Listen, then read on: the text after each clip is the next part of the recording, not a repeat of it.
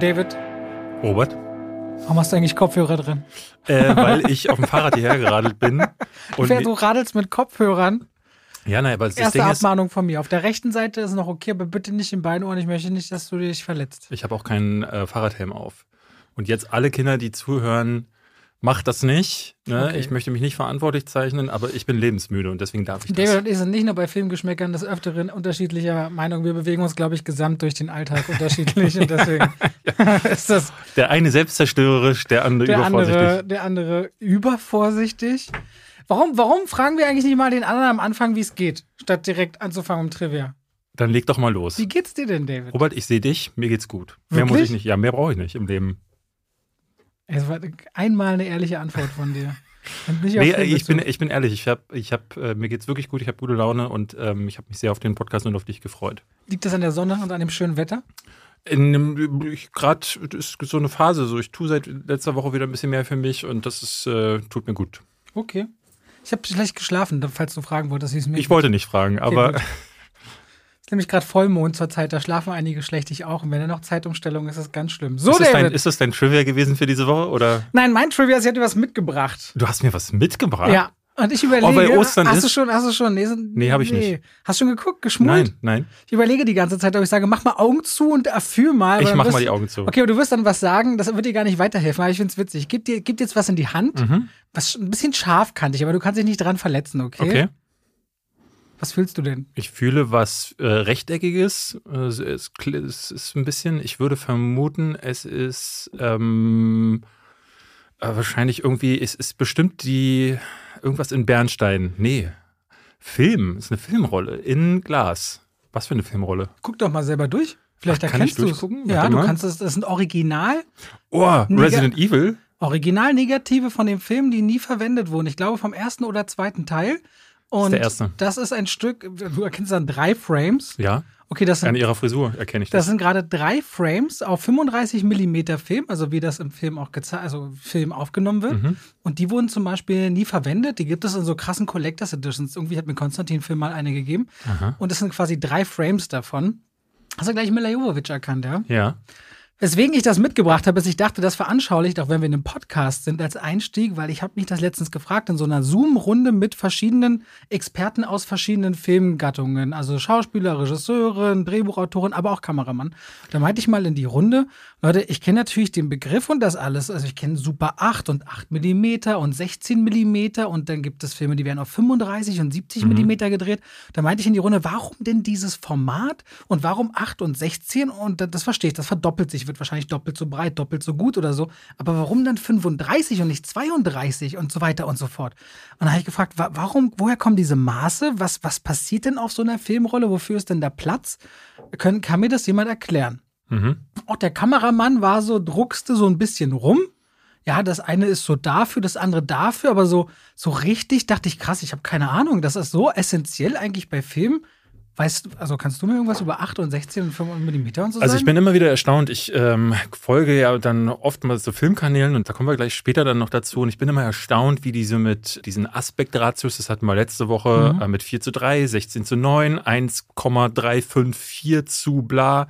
Und genauso äh, geht es mir auch mit diesen äh, Zahlen, die ich immer nicht so richtig verstehen und zuordnen kann. Gerade bei Kameraobjektiven und Filmen weiß ich nicht, wa- was, was Phase ist. Soll ich mal ein bisschen erzählen, was ich recherchiert habe zu einem Filmstreifen und Sehr was das gerne. im Grunde ist, weil das hat mich mal interessiert. Also fangen wir mal ganz einfach an. 8 Millimeter. Ihr müsst euch vorstellen, ihr kennt das sicherlich aus einem Fotoapparat, wo man selber das Bild entwickelt. Wenn der sich so belichtet, hat man Mhm. ja ungefähr eine Vorstellung, wie sieht so ein Filmstreifen aus. Der hat ja links und rechts meistens Löcher und in der Mitte sieht Mhm. man Film. Aber bei 8 Millimeter hat man diese Löcher an der Seite, das sind die sogenannten Perforationslöcher. Und ich dachte mich auch, habe mich mal gefragt, wofür sind denn eigentlich die Löcher? die sind zum Einlegen. In Die sind zum in, Einlegen, damit der Projektor da quasi sich lang ziehen kann.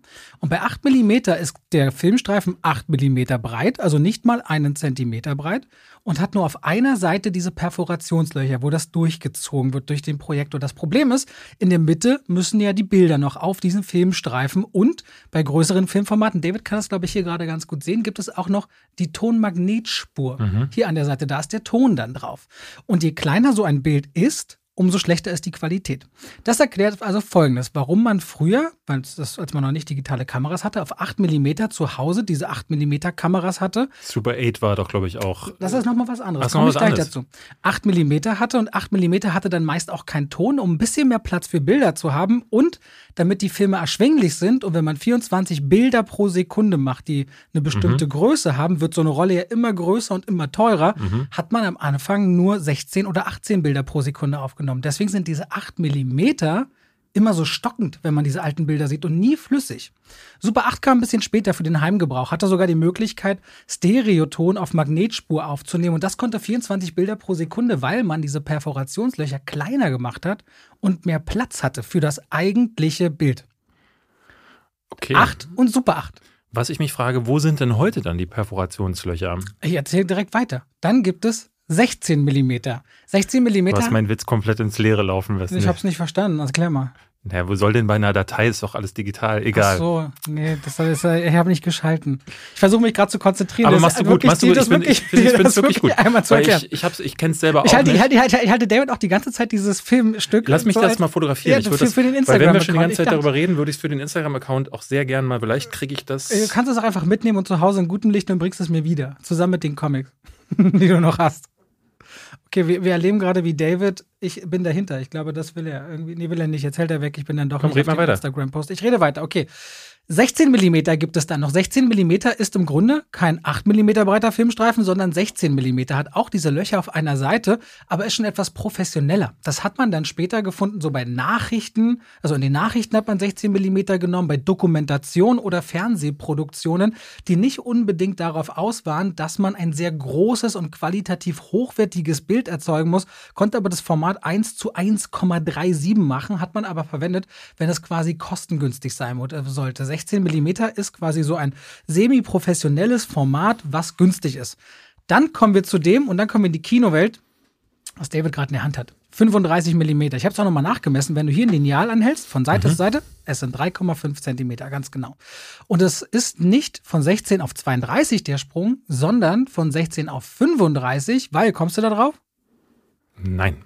Jetzt bei 35 mm gibt es auf einmal, damit der Projektor so einen breiten Filmstreifen durchziehen kann, auf beiden Seiten Perforationslöcher und die sind 3 mm breit. Und deswegen gibt es nochmal extra 3 mm an der Seite. Und dieses Format ist im Grunde für Kino und alles schon mal super, weil die Bilder, die darauf abgebildet werden, sind groß genug, um sie auf einer Kinoleinwand auszuspielen, verschiedenste Formate darauf abzubilden und es wird vertikal durch den Projektor gezogen. Das heißt, diese Bilder sind quasi untereinander so und so viele, 24 Bilder pro Sekunde untereinander und dann gibt es die ganz, ganz teure Variante. 70 mm Film wäre noch mal breiter. Da muss man sich vorstellen, der Film kostet nicht bloß doppelt so viel, weil er bei mehr Platz immer länger wird und die Rollen immer größer. 70 mm kostet ungefähr sechsmal so viel wie ein 35 mm nicht auch einen Film. neuen Projektor? Deswegen können auch nur ganz wenige Kinos in Deutschland, zum Beispiel der Zoopalast hat die richtigen Projektoren, um 70 mm abzuspielen, weswegen unter anderem Christopher Nolan Interstellar selber hier im Zoopalast angeschaut hat. Und diese Projektoren können auch nur eine bestimmte Zeit abspielen. Das heißt, du musst händisch die Rolle wechseln wechseln und eine Pause einlegen. Das heißt, du wirst kein drei Stunden Film, der 70 mm in einer 70 mm Kopie ist, sehen, ohne dass es zwischendurch eine Pause gibt. Mhm. Und dafür brauchst du spezielle Projektoren, du brauchst dafür speziell ausgebildete Techniker und 70 mm ist dann die breite Variante, kann aber so ziemlich alle Formate abbilden und nicht nur wie wir es hier haben vertikal, sondern auch horizontal, weswegen man auch äh, IMAX darauf abbilden kann. Und da ist ein einzelnes Bild 15 Perforationslöcher groß, also ungefähr, das wäre nur ein IMAX-Bild Bild und davon werden 24 pro Sekunde aufgezeichnet. Da kann man nur ansatzweise sich vorstellen, wie viele 100 Meter lang ungefähr 10 Minuten Filmrolle sein müssten. Das habe ich jetzt nicht als Rechenbeispiel, aber ich wollte es mal so ein bisschen nachvollziehen und das wäre jetzt so ein kleiner Einstieg. Man kann da wahrscheinlich ein ganzes Semester drüber studieren. 8, 16, 35 und 70 Millimeter und was ist das eigentlich und was sind das für qualitative Unterschiede und warum sieht eine Filmrolle so aus mit den Löchern an der Seite? Bevor es 8 mm gab, war das auch nicht einheitlich. Das heißt, ganz am Anfang hat man anhand der Robert, Löcher unterscheiden Robert, können. Ich bin gleich fertig. Wir sind hier immer noch zu zweit. Okay, gleich eine Sekunde. Hat man entscheiden können, ob das Lumière oder ob das eine Edison-Rolle ist. Gab es früher auch unterschiedliche. Okay. So, entschuldige. Ich musste das alles loswerden. Gibt es eine Blaché-Rolle? Weiß ich nicht, aber Gut. die war ja keine das Film, wir raus. Film also Entwicklerin. Nee, Regisseurin, ja. So, entschuldige. Kein Ding. Ich meine, es ist auf der einen Seite spannend, auf der anderen Seite äh, sehr viele technische Fakten auf einmal Ey, komm, letztes Mal habe ich nur mit einer Maske von Captain Kirk und mit äh, Starbucks aufwarten können. Ich dachte ich mir, komm, Machst du mal. Ein bisschen anders. Fi- Filmhistorie. ein bisschen anders. Aber dafür soll es ja hier den Platz geben bei zwei wie Pech und Schwafel. Und damit herzlich willkommen zu einer neuen Folge. Robert, herzlich willkommen auch euch da draußen zu ähm, heute mal einer hoffentlich kürzeren Folge. Letzte Woche haben wir uns ja wirklich ausufernd unterhalten. Ähm, wir haben tatsächlich ein bisschen reflektiert. Ich habe ein bisschen reflektiert. Ich fand letztes Ich Mal, mir dass schon wieder vor, wie du dich mit Alufolie eingepackt und in die Sonne gestellt hast, weil du reflektiert hast. Keine Ahnung, warum Alufolie so reflektiert, ja. Na klar, deswegen wird sie doch auch als Wärmedecke oder so zum Abstrahlen von Wärme und also so. Und das ist ja auch egal, ich, ich war wieder dumm. Nee, warst du nicht. Ich wollte ja einfach nur. Die Leute haben viel schon wieder auf Asterix letzte Mal reagiert. Haben ich Sie? Hab, ja, ich habe viele Oh, Asterix ich und die geiler. Meine Frau hat sehr laut gelacht. Sie schrieb mir extra, ich habe laut gelacht. Ich hätte mir sehr gerne gewünscht, dass jemand uns tatsächlich ein Cover. Ich hatte geguckt, ich habe natürlich gegoogelt auf den Instagram-Account und es gab aber leider nichts. Also den, den Porno mit dem Namen gibt es nicht und ich hatte Angst, nach mehr zu googeln in der Hinsicht, weil ich äh, mir das wahrscheinlich niemals aus den Augen waschen könnte, wenn es tatsächlich irgendwelche, gibt ja von Disney zum Beispiel auch so Porno-Varianten, zumindest so Bilder. Ähm, apropos, ähm, Soll ich jetzt ein paar nennen oder nicht? bitte nicht. Okay. Äh, weißt du einen? Viele. Okay. Äh, Instagram äh, habe ich letzte Woche, ehrlich gesagt, ich war sehr beschäftigt letzte Woche. Ich habe es nicht mehr geschafft, zum Beispiel den Fehlerpost zu machen. Mit reflektieren. Hoffentlich kriege ich das dieses Mal äh, äh, besser hin. Ähm, die andere Sache, die wollte ich gerade sagen. Ich habe mir letzte Woche unseren Podcast nochmal angehört und war ein bisschen, hatte ein bisschen das Gefühl, gerade bei Justice League sind wir so ein bisschen abgedriftet voneinander. Also wir machen es nicht mehr wie bei Kopfkino, dass wir ähm, miteinander reden, sondern jeder sagt so seine Kritik auf. Wir haben jetzt für uns festgelegt, dass wir uns auch mal ins Wort fallen wieder mehr. Das ist vielleicht beim Ja, haben Hören wir ja nicht. beschlossen. Ja, da grinst er. Ihr könnt es leider gerade nicht sehen. Also was ich eigentlich sagen wollte, es kann sein, dass es beim Hören dann vielleicht manchmal nicht ganz so der Genuss ist. Ich finde aber, die dynamischen Gespräche gehen dadurch so ein bisschen verloren und deswegen wollen wir gucken, dass wir das wieder ein bisschen mehr hinbekommen. Da müssen wir uns rantasten. Ich muss aber auch ehrlich sagen, ich bekomme ausnahmslos positives Feedback und auch jede Woche zu jeder Episode. Wir haben auch tatsächlich jede Woche mehr Hörer. Das finde ich auch wirklich Ja. äh, klasse, dass äh, anscheinend Leute sagen, ey, hör mal da rein, ist gut, kann ich nicht mehr ohne leben. Irgendwie sowas werden die Leute wahrscheinlich sagen. Was hast du die Woche gesehen? Es hat sich ein bisschen in Grenzen gehalten und das liegt auch daran, dass ich Wochenende mir ein bisschen mehr Zeit genommen habe. Aber eine Dokumentation namens Seaspiracy, das fand ich wieder sehr, so als ich als veganer Nachhaltigkeitsliebhaber auf Netflix. Dann den, den du mir ewig empfohlen hast. Gestern Abend das erste Mal, ich habe mir ein neues Kino zu Hause zusammengebaut. Sorry to bother you war der erste Film drauf und es Uh. hat sich gelohnt. Hat sich wirklich gelohnt Ja. weil der ja auch, also der, der ist, ja ein Regiedebüt und der macht ja viel mit Kamera, vielleicht zu viel, aber es war ein super Intro für so eine Leinwand und tatsächlich noch nichts weiter. Das war's für letzte. Also ich habe noch gesagt, ich habe Ricky Bobby noch mal geguckt. Ich habe dich gestern gefragt, aber du hast nur kalt gesagt, ist nicht mein Humor. Ich fand den damals nicht gut im Kino, als ich den gesehen habe. Der ist auch nicht gut, aber ich fand den, der hat, das, der, der ist so ein liebevoller Quatschfilm. Ein Quatschfilm. Ja, ich, das, mein, mein Problem mit den meisten Will Ferrell-Filmen ist, dass ähm, die Regisseure häufig sagen, hey, improvisiert mal. Und das merkst du vor der Kamera. Und das kann funktionieren wie bei Stiefbrüder, den ich wirklich nicht schlecht fand. Es kann auch richtig in die Hose gehen, wie dieser Sherlock Holmes-Film. Hast du den gesehen? Ja. Der war, äh, also, und ich finde auch Rock, Ricky Bobby ist so in der Mitte. Es gibt diese eine Szene mit Sascha Baron Cohen. Eigentlich alles mit Sascha Baron Cohen ist alles improvisiert. Ricky Bobby. Ricky Bobby. Ähm, und dann sagt er, was ist der Lieblingsfilm? Highlander. Ah nee, das sagt, er sagt dann Highlander. Was? Warum? Weil es ist der beste Film aller Zeiten. Er hat alle Oscars gewonnen. Das ist eine gute Szene. aber der Rest ist eher so meh. Echt jetzt, es gibt wirklich ein paar Szenen, die liebe ich in Ricky Bobby. Okay. Aber ich erzähle Mag jetzt sein. Ja, mehr. also äh, du hast also nicht viel gesehen. Ich habe nicht viel gesehen. Ich habe wirklich gar keine neuen Filme Warte. geguckt. David, was hast du denn eigentlich gesehen letzte Woche? Ich nehme mir einfach den, das Recht raus zu reden. Achso. Ich habe tatsächlich, ich habe Animationsserien geguckt. Es ist auf Amazon ist Invincible gestartet, die neue Serie von Robert Kirkman, der ja durch Walking Dead hauptsächlich bekannt geworden ist. Da haben ganz viele von geschrieben und meinten so, das ist die neue Animationsserie für Erwachsene. Wollte ich mir unbedingt mal anschauen. Und dann habe ich auf Netflix eine Serie geguckt namens Dota, Dragon's Blood. Dota ist ein Videospiel und ich habe das früher sehr gerne gespielt und da dachte ich, schaue ich doch mal rein. Ist quasi die Mutter von League of Legends, oder? Sozusagen, ja. Hm. Aber Dota 2 ist dann auch wirklich der zweite Teil. Geht von Dota, ja. Aber ich bin aber, mit diesen ganzen Top-Button, Mid-Lane, äh, 5 gegen 5 äh, Dingern, immer- ich bin nicht so League of Legends. Ich habe das ein bisschen als Blizzard, ich habe schon wieder den Ableger vergessen. Heroes of the Storm. den habe ich kurz gespielt und ansonsten bin ich ja voll raus. Ja. Wie heißt dieses Game-Genre? Äh, MOBA. MOBA. Ja, ja. Wir reden über Sorry, to Bother You. Sorry to Bother You. Ein Film, den hast du mir ja sehr ans Herz gelegt und auch als ich kurz über Judas and the Black Messiah gesprochen habe, war es ja sofort der Hook für dich für The Keith Stanfield, wo du meintest, ja, hier, der ist ja auch in Sorry to Bother You.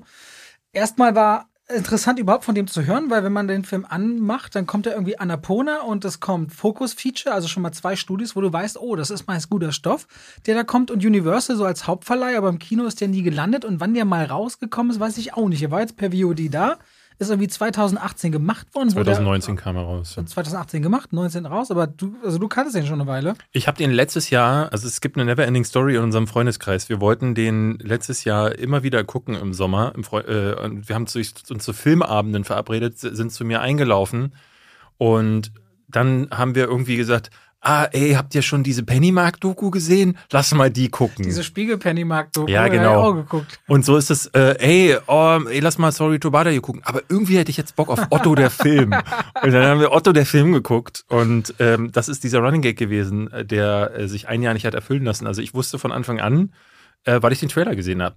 Wir kommen nachher ähm, zu einem zu einem Thema. Wir wollten euch nämlich mal vorstellen, wo wir uns eigentlich über all diese Sachen äh, informieren.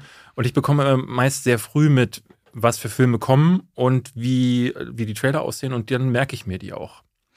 Also, Sorry to Bother You, das ist die Geschichte von Cassius Green, so einem Typen, der mit seiner Freundin eigentlich einigermaßen glücklich ist, aber es läuft ansonsten überhaupt nicht. Will Kohle verdienen, weil er lebt in der Garage bei seinem Onkel.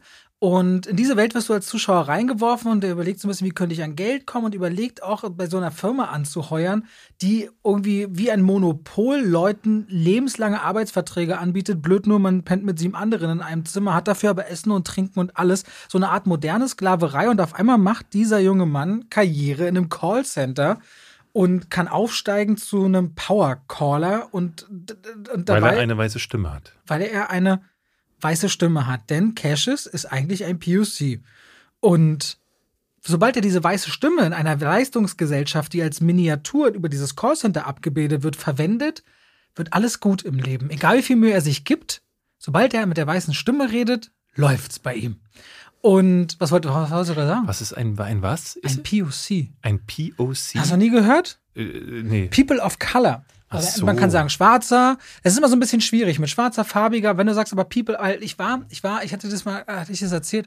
Ich war in einer Vorführung im Kino zu, Mann, jetzt ist schon wieder dieser Film Just Mercy mit 300 farbigen. Hast schon erzählt, ja. Genau. Und dann ging es auch untereinander um das Thema, dass es auch untereinander um Lightskin und Darkskin und so weiter geht. Und um auch da kann er diskriminieren, sage ich einfach POC, weil das ist gleich international, da weiß jeder Sau eigentlich auf der Welt, okay, Okay, also wenn ich es jetzt gerade nicht, vielleicht bin ich da besonders dämlich, aber es gibt sicherlich einige Hörer, die das nicht wussten, deswegen ist es gar Alles nicht schlecht, gut, das wir, zu gut für. Nachfrage. Zumindest, er ist schwarzer, aber sobald er die weiße Stimme verwendet, wird alles gut und er wird immer erfolgreicher. Und das, das Besondere an Sorry to Bother You ist, der, der Regisseur, das ist sein Regiedebüt, ist eigentlich ein Rapper, der aber auch politisch sehr engagiert war und auch als Aktivist unterwegs.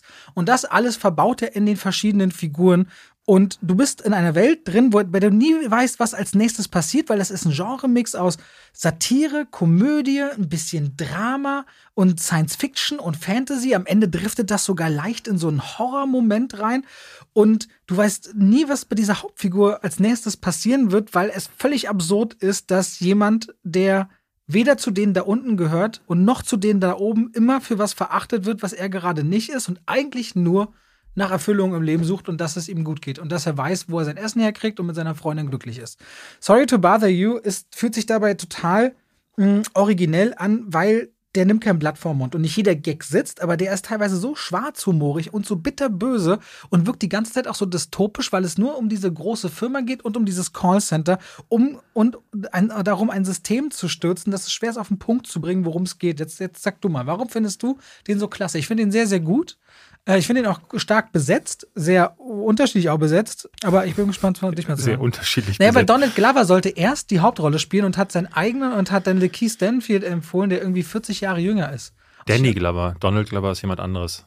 Danny, Oh. Danny Glover. Dann habe ich, ach, da, Ja. Dann musst du zu Hause schnell anrufen. Nö, das ist jetzt online, da werde ich korrigiert, passiert. Ja. Also was ich total daran mochte, ist, äh, bei mir funktioniert der Humor perfekt. Also ich habe mich da wirklich totgelacht bei dem Film. Es gibt am Ende so einen Bruch, von dem du gerade gesprochen hast, der ins Horrorartige abdriftet, weil er halt mit den Genres jongliert. Und ich, wir hatten den in so einem kleinen Kreis äh, geguckt und da sagte ähm, einer äh, meiner Freunde, der sagte dann, hu, ab, an dem Punkt hat er mich verloren. Bis dahin war er perfekt. Und ich fand selbst das aber noch wirklich großartig.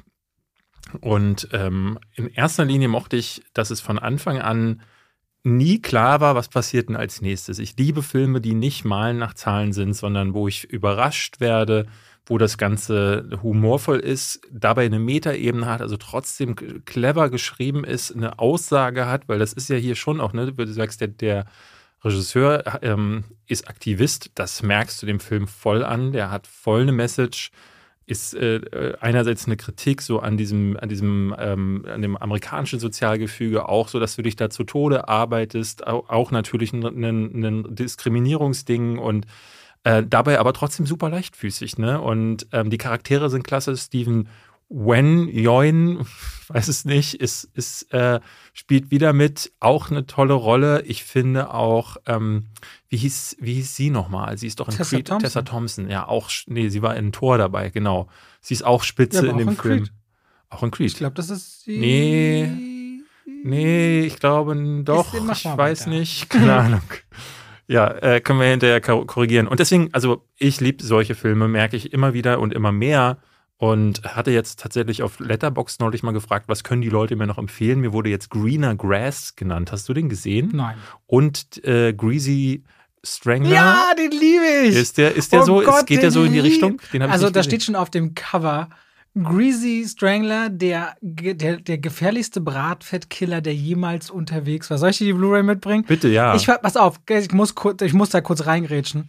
Ich bin heulend vor Lachen rüber zu Gina, als ich das Ding geguckt habe. Sie meinte, was ist denn mit dir los? Ich, da habe ich das nacherzählt. Ich konnte nicht, ich konnte nicht darüber reden, ohne mich tot zu lachen. Der Film ist so gut scheiße. Aber wirklich, der schmiert, ne, nee, ich verrate dir nichts, ne? okay, dann zeig mir. Ich, ich habe noch nichts ich davon bringe dir gesehen. den mit. Das ist, also die, ich habe den auch schon drei oder vier Mal gesehen. Ja? Ja. Und du wirst das Wort Kutoffen okay. danach besonders kennen. Also ich liebe Filme, die weird und schlau sind und ähm, Schlau ist der aber nicht. der nicht, ja, ja, aber ähm, wie gesagt, mir wurde Greener Grass empfohlen, alles von Quentin Dupieux, der jetzt äh, mit Deerskin und ich glaube zuletzt hat er Mandibules gemacht. Letztes Jahr so ein Film, wo zwei Kumpels, zwei Einbrecher eine Riesenfliege finden. Eine riesige Fliege, also das ist der Typ, der Rubber gemacht hat mit dem Reifen, der Leute Ja, ja. umbringt, dann hat er äh, also er hat mehr als genug Sachen gemacht. Und äh, äh, genau das, also falls ihr noch was kennt, gerne könnt ihr mir das auch auf Instagram oder uns schreiben. Filme, die so ein bisschen in die Richtung gehen, weird, lustig, aber clever. Was ich bei Sorry to Bother You noch sagen wollte, ich glaube, ein Sinnbild für die Szene und dem Regisseur ist, weil der eben Rap-Hintergrund hat. Es gibt eine Szene, in der die Hauptfigur in einem Raum voller Wasser Ja, ist. mega. Oh, Und alle, Szene. und alle denken, sagen so, ja, rap doch mal. Und er so, ich kann nicht rappen. Und Metaebene ist halt, nee, du bist schwarz, natürlich kannst du rappen. Er so, ich kann nicht rappen. Und er fühlt sich unter Druck und denkt so, also rapp ich irgendwas und ist richtig schlecht. Und irgendwann sagt er nur noch das N-Wort. Und alle so, yeah, das ist Rap. Und alle machen dieses N-Wort mit Raum 150 Leute und denkst so, was da eigentlich gesellschaftlich an Erwartungen und Vorurteilen, an, an Rassismus gerade passiert und verpackt Ja. wird, ist so clever, weil diese Partystimmung, weil er immer nicht rappen, weil er nicht rappen kann und nur dieses Wort immer wieder rappt. Also äh, grandios und absurd. Also das alleine, der Film gibt viel zum Diskutieren und ist gleichzeitig unterhaltsam, aber der ist auf einer Ebene anspruchsvoll, dass der wirklich, den muss man zulassen und auch den Zugang danach ein bisschen suchen, weil ich glaube, wenn man den nur so mit äh, Komödien soll mich unterhalten gucken sollen, geht das ganz schnell nach hinten los und man denkt so, nee, finde ich nicht lustig. Also der Film ist so viel mehr als eine Komödie. Ich will kurz von meinen äh, Erlebnissen reden von Invincible und Dota Dragon's Blood. Invincible, hast du das mitbekommen, dass das gelauncht ist? Ich habe das in der Amazon-Vorschau gehabt und ich habe es Ja. gestern auch nochmal auf dem Screen gesehen und dann gesehen, ah, David wollte darüber reden und das war es jetzt auch schon mit Ist ein mir. Prime Original. Ich hatte gelesen, ähm, für Erwachsene ab 18 ist es. Ähm, wo Hast ich habe getraut, ja. Äh, ich habe mich, ja, ja. Ähm, und ultra brutal war zu lesen und äh, so ein bisschen auch in Richtung Boys. Also äh, Superhelden mal aus einer anderen Perspektive. Ähm, und ich muss sagen, nee. also all diese Sachen äh, sind nicht wirklich richtig. Also erstens ist er nicht super brutal. Die erste Folge, die geht ein bisschen in die, in die Vollen in einer Szene. Aber dann die nächsten, die aktuell zu sehen sind, es sind drei zur Verfügung äh, momentan. Da muss man sagen, muss ich sagen, da ist davon nicht wirklich, da gibt es hier so ein paar, paar, blutige Einschüsse und wenn jemand, ne, also es, es gibt so viel, relativ viel Collateral Damage, sprich, äh, in der gleichen, in der zweiten Folge gibt es eine Alien-Invasion. Und ähm, warum lachst du dabei? Ja, weil das relativ schnell da auch geht. Das ist so, Invincible ist die Geschichte von einem Jungen, der der Sohn vom größten Superhelden ah, der Welt ist. Jetzt erinnere ich mich. Das habe ich äh, ja. gelesen. Genau. Äh, der, der größte Held der Erde, Omni-Man, ist im Grunde Superman. Und es gibt dann noch die Guardians of the Globe, was im Grunde die Justice League ist. Die sehen auch wirklich genauso aus. Also statt Batman heißt der Darkwing.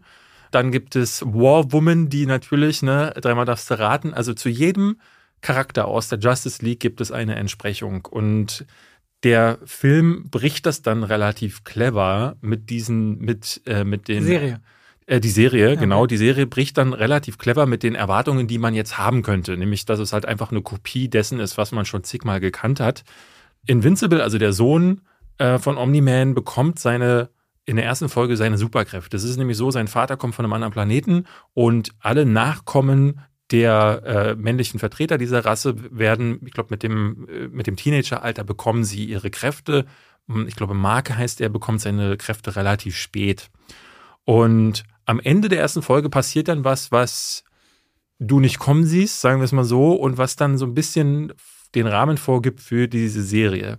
Und ich sage aber deswegen ein bisschen, weil zu, äh, am Ende jeder Folge bisher gibt es einen schönen Cliffhanger, der immer wieder so ein bisschen versprechen lässt, dass unter der Oberfläche genau das passiert, was zum Beispiel The Boys gemacht hat. Also so ein bisschen parodistisch, aber vor allen Dingen so ein bisschen das ad absurdum führen, was es, ne, was man halt zigmal in Comics schon gesehen hat. Und dann wiederum ist der Rest jeder Folge, und die gehen relativ lang, es sind immer so 45 Minuten, die so jene Folge geht, ist aber ganz klassisch. Es ist ganz, äh, es ist super, äh, super viel Teenager-Drama. Also er geht nämlich noch zur Highschool und trifft dann auf andere Teenager-Superhelden und muss dann sich einem Teenager-Superhelden-Team, ähm, will er sich verpflichten, um ja, quasi sich seinesgleichen anzuschließen, weil er ja mit seinen neuen Kräften auch erstmal lernen muss, umzugehen und die anderen sollen ihm dabei helfen. Und dann gibt's hier Liebeleien und da gibt's dann Eifersüchteleien und da dachte ich dann die ganze Zeit, mh, das kommt irgendwie nicht zum Punkt so. Und bisher, äh, da ist was, wo ich denke, würde ich weiter gucken, aber bisher ist es da noch nicht genug. Wie alt bist du denn? Dritte Folge. Mehr gibt es gerade aktuell nicht ah. bei Amazon. Ich glaube, jetzt kommt wöchentlich eine neue dazu. Das ist das Hulu-Prinzip ja. quasi. Mhm. Invincible gibt es seit 2003. Ist eine Comicreihe, wurde dann, glaube ich, beendet vor ein paar Jahren. Also ist, äh, läuft schon nicht mehr. Und was man so lesen kann, ist das sehr be beliebt gewesen.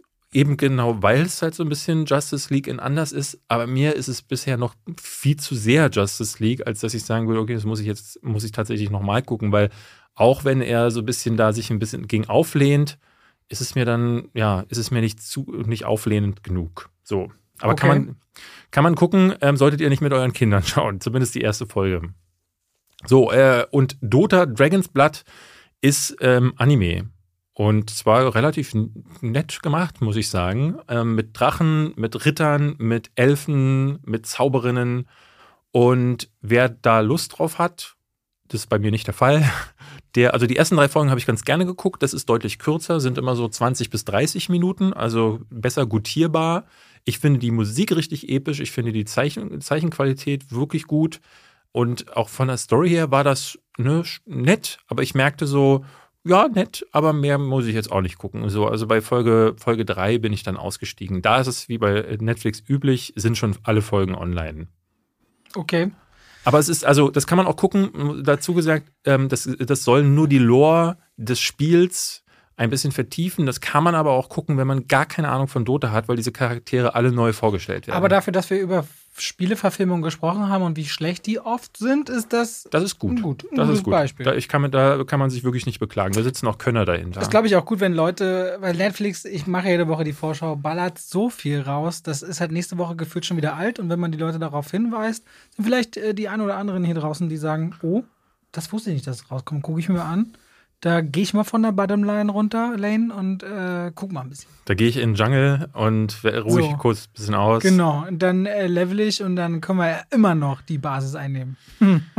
Wir sind, damit sind wir durch, oder? Damit sind wir durch. Okay. Weißt du, was jetzt kommt? was kommt denn Jetzt kommt was, womit du gar nichts anfangen kannst, vielleicht. mit deinem Kanal? Es geht um Nachhaltigkeit. Ah, oh, schön. Nein, das stimmt nicht unbedingt, aber wir haben wieder einen Partner diese Folge. Schön, ja. Ja. Wen denn? Also ich, ich weiß, we- wen es gibt, aber Wenn du stellst du die Fragen, dann kann ich mich ich stelle die. Fragen, weil tatsächlich ähm, musst du mir das erklären, dass Ist nicht so schlimm. ja. Ja, jetzt wo die Sonne zum Beispiel rauskommt, David, wieder mehr, weil es wärmer wird. Die Sonne ist nicht nur warm, sondern bietet auch die Möglichkeit, Energie abzuschöpfen.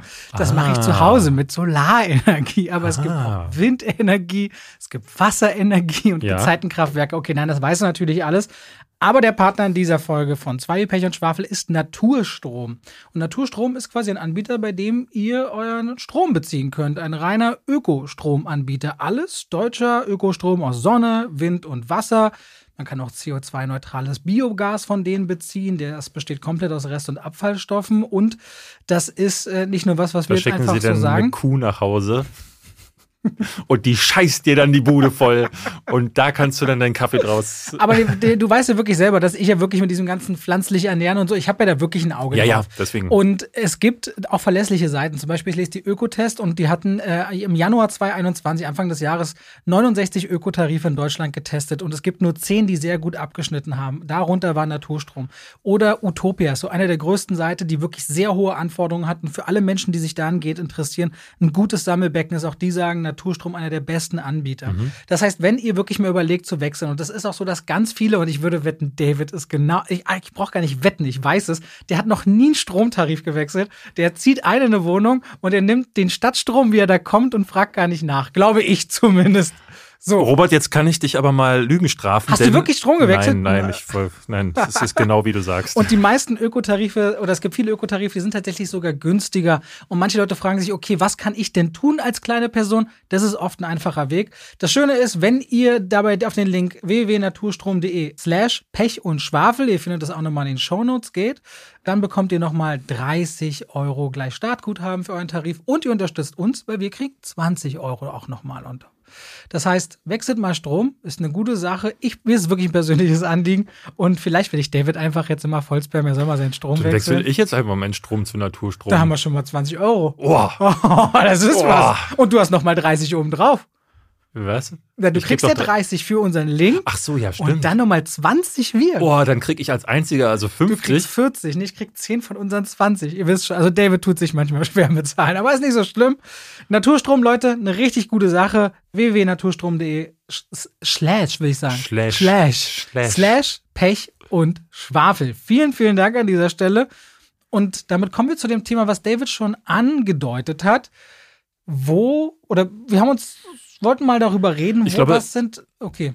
Dann sag du schon, unterbrich mich. Ist okay, du hast ja gesagt, wir unterbrechen uns. Ja, geboren wurde das Ganze nämlich daraus, dass wir diese Woche tatsächlich überlegt haben, was können wir für ein Thema machen, denn es hat sich nichts angeboten. Es ist nämlich wirklich in der Filmwelt gerade ein bisschen Flaute, was glaube ich daran liegt, dass einfach nicht viel passiert, nicht viele Kinofilme starten, keine Skandale, niemand. Äh, äh, Army Hammer gab es wieder ein bisschen. ja, Army Hammer, ja, der ist wieder aus irgendeinem Film geschmissen worden. Ja. Es ist einfach tragisch. Habe ich gelesen bei Hollywood Reporter.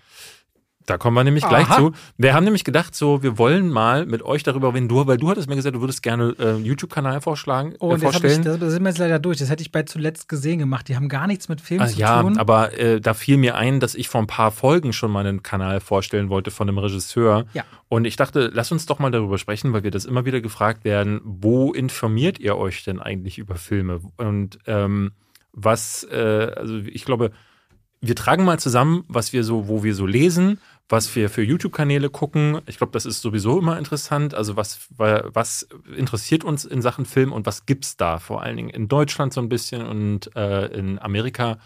Ich weiß nicht, ob du viel guckst, aber ich habe hier so ein paar Sachen Ich habe ein aufgeschrieben. paar Sachen aufgeschrieben. Ich glaube, wir sind da sehr unterschiedlich. Zum Beispiel, wo Bestimmt. du wahrscheinlich für YouTube hast, habe ich so ein paar Instagram-Sachen, die ich liebe. Ja. Zum Beispiel gibt es einen Kanal, der heißt Color Palette Cinema. Kennst du das?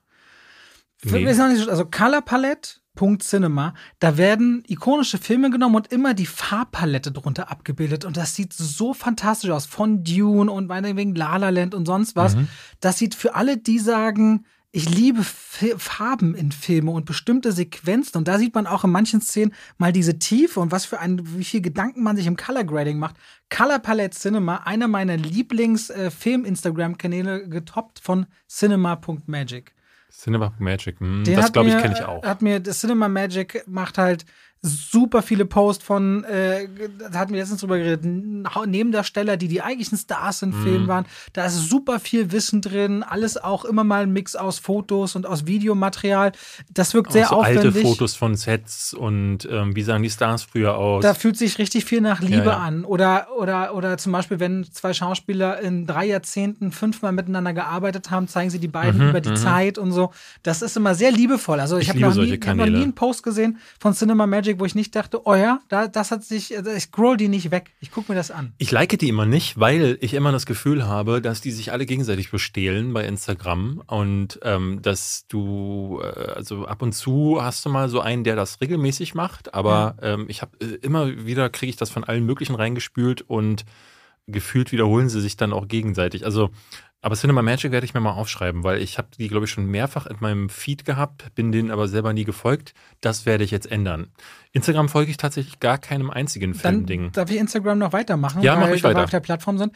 Dann folge ich da dem Hollywood Reporter, weil der Hollywood Reporter ist eines der wichtigsten Magazine aus Hollywood, da werden wir sicherlich da gleich noch zu kommen, was es noch so gibt. Die haben auch tatsächlich, das fand ich immer ganz witzig, auf dem Walk of Fame in äh, Los Angeles ist auch ein Stern vom, von der Redaktion des Hollywood Reporter. Und die machen das ganz clever, dass die in ihrer Bio auf Instagram alle letzten Bilderposts quasi widerspiegeln. Wenn du dann da draufklickst, kommst du immer zu dem Artikel. Und die arbeiten das ganz gut auf, ihre größeren Artikel wirklich ständig zu posten. Die machen am Tag zwischen zwei und vier Posts, würde ich tippen. Und da hat man dann immer die größeren Geschichten, wo ihr eben doch gerade heute wieder über Army Hammer gelesen habe, welche Projekte, bei welchen er rausgeflogen ist, wegen dieser ganzen Kontroversen, die gerade laufen und die Anschuldigungen wegen sexuellem Missbrauch, allem was dazu gehört.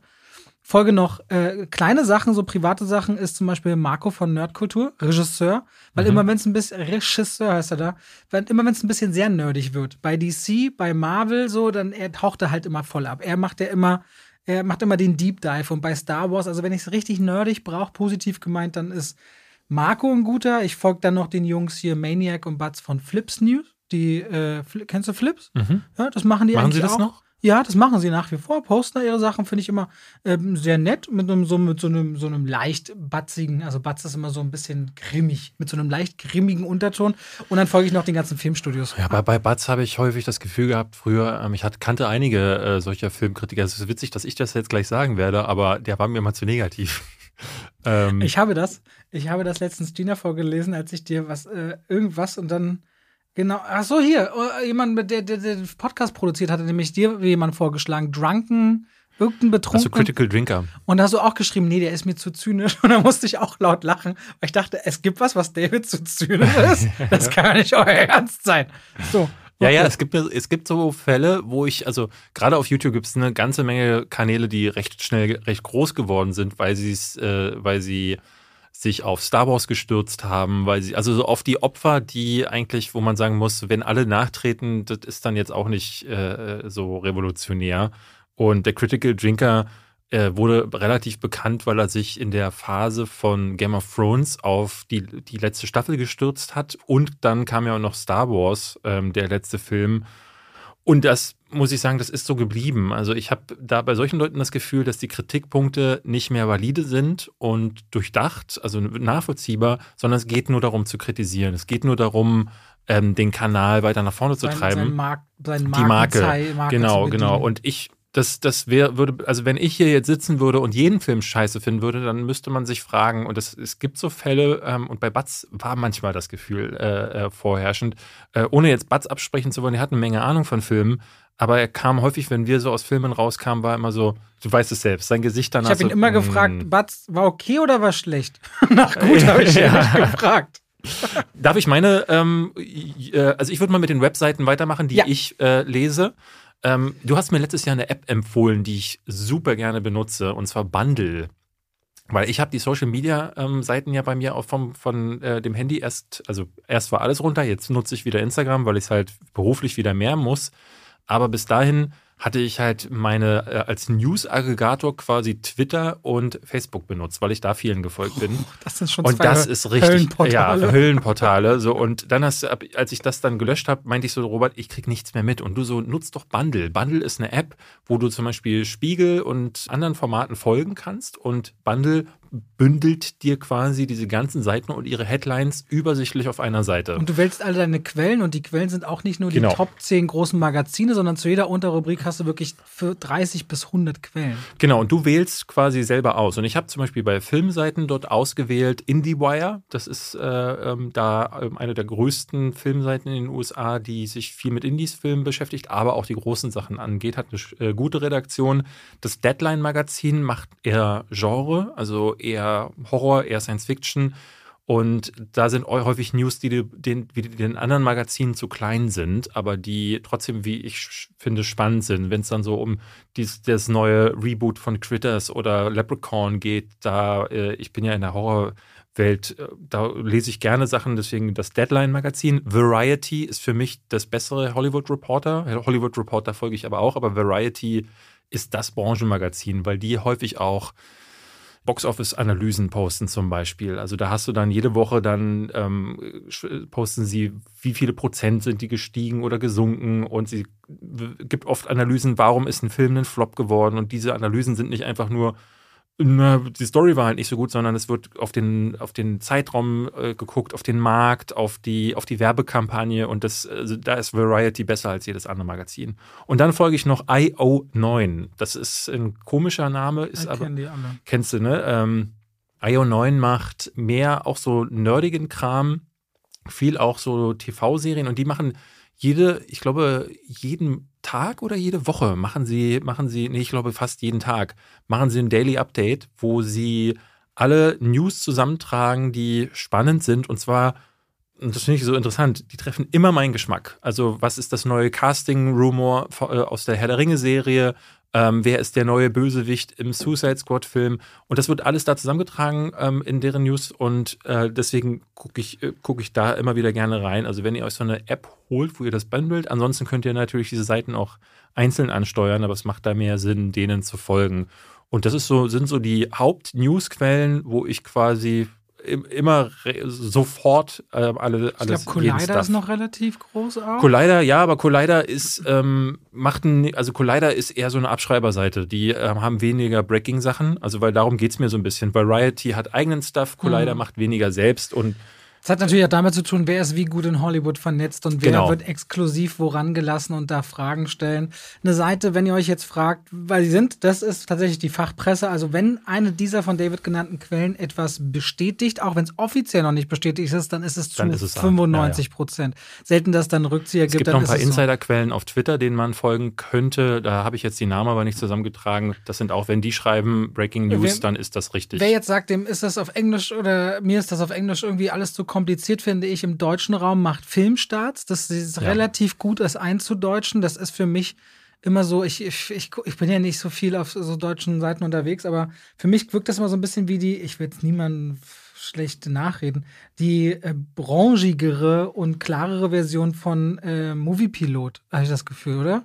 Moviepilot ist so ein bisschen geekiger und ein bisschen, äh, ich mag Moviepilot auch nicht so gern. Also ohne, dass ich, also ich mag Moviepilot, äh, so ist nicht, aber wenn ich wählen würde, würde ich auch eher Filmstarts machen, weil Filmstarts sind für mich die Erwachseneren, die mit dem besseren Filmgeschmack, mit dem besseren Filmwissen und da kommen wir gleich dazu und dann kann ich ja überschwenken. Oder hast du noch eine Webseite? Nee. Weil äh, das also man könnte noch, ich habe mir noch notiert, aber das ist mehr so für effektheischerisch ab und zu mal Forbes. Also wenn es um Zahlen geht, kann Forbes auch noch mal interessant sein für, für Filmsachen. Aber das ist dann mehr so Filmgrossings, welcher Schauspieler verdient, warum die so wenig. Das hat dann mehr so Es war, Markt. Da war ich letztes Jahr Forbes. relativ viel, ähm, als ich mein Corona-Video vorbereitet habe, weil da kannst du halt diese ganzen Marktwerte und so lesen und das ist schon nicht spannend, äh, nicht unspannend. Ähm, wollen wir zu YouTube als letztes kommen? Das ist schon nicht spannend. Warum darf ich es nicht lustig finden? Ich finde es einfach witzig. Es ist weird, dass du das lustig findest, wenn sich jemand verspricht. Nein, nee, nee. Ich finde nicht, nee, okay. Aber das ist interessant. Das ist nämlich der, der, ja, das ist der Konflikt. Ich finde nicht witzig, dass du dich versprichst, sondern ich finde die Tonalität, wenn ich mir überlege, generell zu jemandem zu sagen, der erzählt mir was enthusiastisch und sagt dann, nee, ist schon nicht spannend.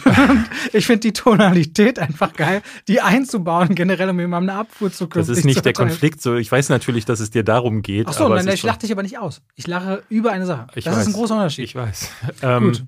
Wollen wir zu den YouTube-Kanälen kommen? Ich wollte dich aber noch, na, eigentlich wollte ich dich nach dem Magazin fragen, weil ich weiß, äh, dass du liest bestimmte Magazine, mhm. ja, Zeitungen. Ich lese die Empire und die Total Film. Mhm. Ähm, das sind zwei britische Magazine. Ich bin der Meinung, dass es weltweit keine anderen adäquaten Ersatz. Nicht mal die Cinema? Die, Cinema ist für mich, ich glaube. Findest du nicht spannend? Die, nee, nicht spannend ist, ein, ich, ich, ich würde gerne eine andere Beschreibung finden. Wenn du mir die Cinema schenken würdest, würde ich sie dir um die Ohren hauen. Das ist ein Magazin, ich habe die mir früher, in den 90ern, habe ich mir die, hatte ich sogar abonniert. Das ist so ein Drecksblatt geworden mittlerweile. Ich könnte, wir könnten hier mal eine Folge machen, wo ich dieses. Ich bin jetzt wieder Abonnent, ne? Seit, seit, sechs Monaten. Ich habe nichts ich weiß, gelesen. Ich habe die neulich ich bei dir auf ich, der Toilette gesehen. Gelesen. Ich habe diese, ich habe neulich die Ausgabe bei dir gesehen und ich dachte, was ist in Robert gefahren.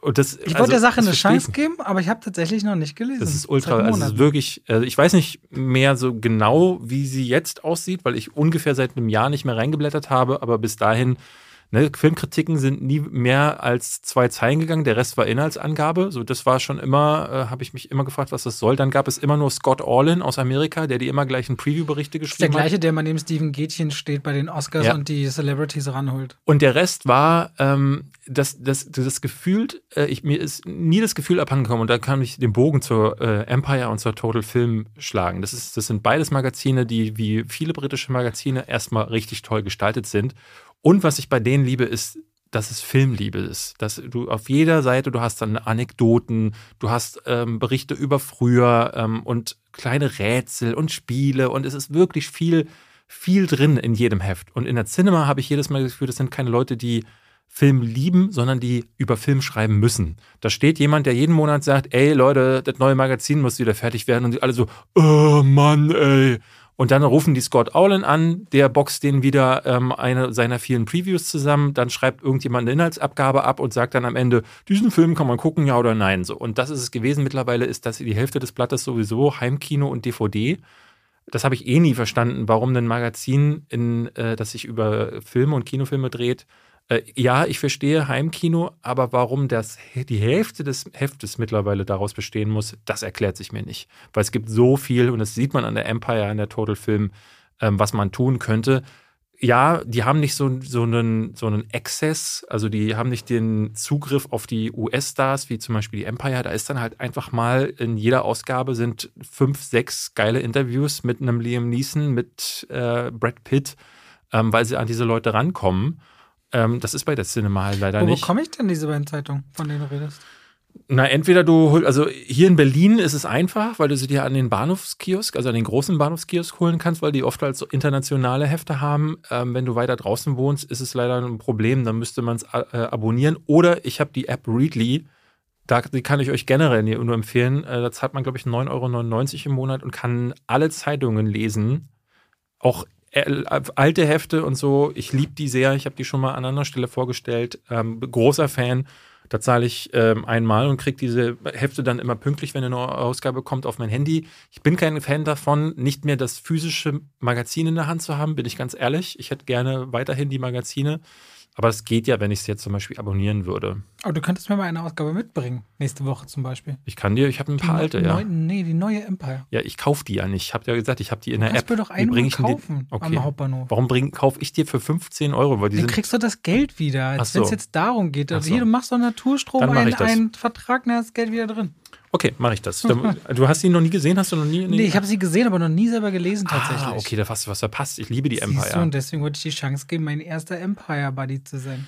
Ja, und dann, ähm, ich habe es schon gesagt, Apps, Bundle und wir kommen am Ende, glaube ich, nochmal zu Letterboxd. Möchte ich auch nochmal mal drüber sprechen. YouTube-Kanäle. Ja, lass du YouTube-Kanälen. Was guckst du? Äh, fast gar nichts. Ich habe ich, ich hab, ich hab, ich hab, die- ich hab die Filmstudios alle da, um zu sehen, okay, neue Trailer-Announcement, damit ich das weiß, als, als Alert. Mhm. Hab dann noch Chris Duckman und Jeremy Johns, aber auch nur um zu gucken, wann bringen die eigentlich Reviews raus, wie sind die Timings.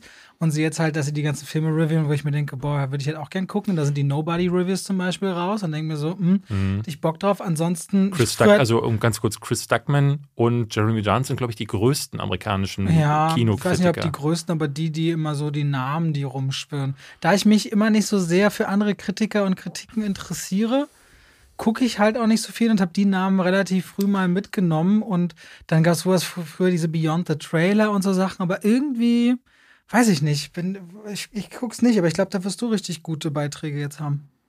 Ah, das war's schon. Nee, weil der Hintergrund ist folgender. Pass auf, okay, jetzt hole ich ein bisschen aus.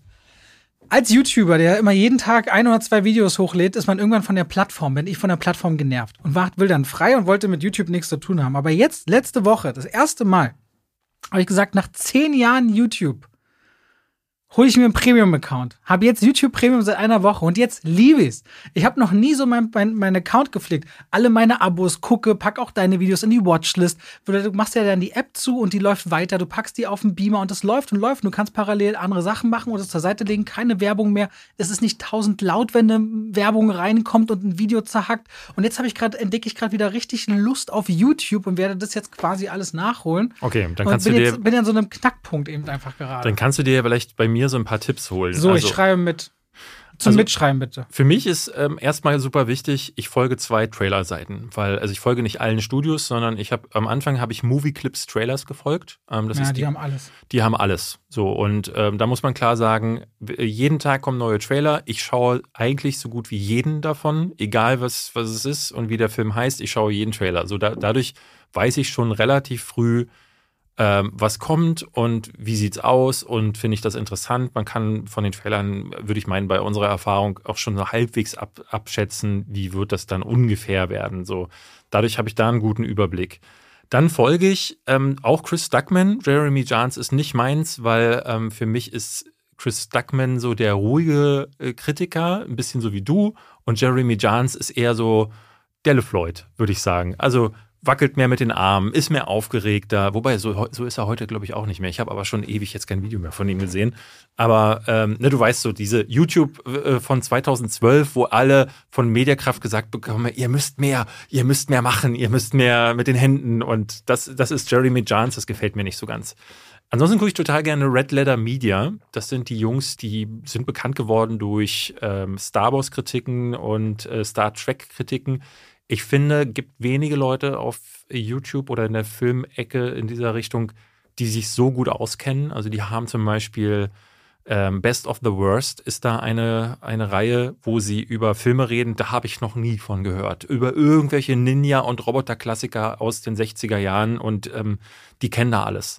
Und ich mag deren Gespräche zu, also deren Kritiken sind herrlich bissig, aber nie zynisch, sondern äh, sie gehen wirklich so für Filme wie Justice League, aber auch zuletzt Wonder Woman, den ich sehr geliebt habe, die Kritik. Es geht eine Stunde reden über Justice League, äh, über, über ja, Justice League, aber auch Wonder Woman und haben ständig clevere, klare Punkte, die, ähm, die, die kennen sich mit der Struktur des Films aus, wissen, wann, ne, was ist, was hat der Regisseur oder der Schauspieler falsch gemacht, warum kommt da jetzt gerade, ne, warum langweile ich mich als Zuschauer? Es ist ja häufig so, dass man oft nur sagen kann, hinterher der Film war scheiße oder er war gut. Und ich finde, einen guten Filmkritiker macht aus, der, weil er sagen kann, warum das so ist. Und das ist bei den beiden Jungs, äh, oder drei Jungs sind das ja, glaube ich, äh, finde ich das richtig toll. Dann kann ich dir nur empfehlen, Joe Blow Movies. Okay. Ich liebe diesen Kanal mittlerweile sehr, ähm, weil äh, Joe Blow Movies äh, war früher mehr so Trailer und jetzt machen sie fast ausschließlich so, ausschließlich so jede Woche Featurettes wie What the fuck happened to? Ist zum Beispiel, die letzte Folge war What the fuck happened to ähm, Nicolas Cage. Äh, es gibt äh, Sachen zu Val, Val Kilmer, zu ähm, äh, im Grunde allen Stars, die mal jemand waren und dann abgestürzt sind. Und das gibt es, äh, es gibt äh, die, die, die Reihe und die liebe ich auch, ähm, Filme, äh, also What the fuck happened to, äh, zu Sachen, also zu den Filmen, nicht nur zu den Darstellern, dann wird erklärt, was war eigentlich geplant, was ist dann hinterher draus geworden. Ne? Also zum Beispiel Sachen wie Kingdom of Heaven haben wir letzte Woche drüber gesprochen, oder Alien oder The Crow, solche Filme Ähm, das mag ich total, weil das ist leichtfüßig, das gucke ich gerne zum Beispiel abends zum Essen, zum Ablenken. Und dann habe ich äh, Kanäle, wo ich die Essays total mag. Also ich bin ja jemand, der selber solche Videos macht und deswegen gucke ich mir natürlich auch Kanäle an, die Essays selber produzieren. Mein liebster Kanal gerade da ist Patrick H. Willems. So heißt der Kanal. Das ist ein Typ, der äh, ist bekannt geworden vor ein paar Jahren durch ein Video. Da hat er über das Color Grading in Marvel-Filmen gesprochen. Und das war ein sehr erfolgreiches Video. Und seitdem hat er jetzt mittlerweile seinen, also er hat am Anfang so gestruggelt, weil er äh, diesen Erfolg unbedingt wiederholen wollte, hat sich dann um Superhelden viel gekümmert und jetzt merkt man ihm an, er hat so seinen, seinen Stand gefunden, weil er über, über alles spricht, was ihm Spaß macht. Und bei dem finde ich das so geil. Diese, die gehen zum Teil 30, 40, manchmal eine Stunde 30 Minuten, diese, diese äh, Essays. Und er geht aber, er hangelt sich nie an Hype-Themen entlang, sondern letzte, die letzte Folge von letzter Woche war, ähm, warum Baseball der beste Filmsport der Welt ist. Und das erklärte er in 50 Minuten. Und ich dachte vorher so, boah, Baseball interessiert mich gar nicht, will ich gar nicht gucken. Und es passiert bei dem aber genau das, was Leute immer unter meine Videos schreiben, nämlich interessiert mich null, ich habe trotzdem bis zum Ende durchgeguckt und es war spannend. Und der kriegt das wirklich hin, so, dich auf so eine Reise mitzunehmen durch die Filmhistorie und dabei zu mir zu erklären, warum Baseball in Filmen einfach besser funktioniert als andere Sportarten und redet, spricht dann über jeden Baseballfilm.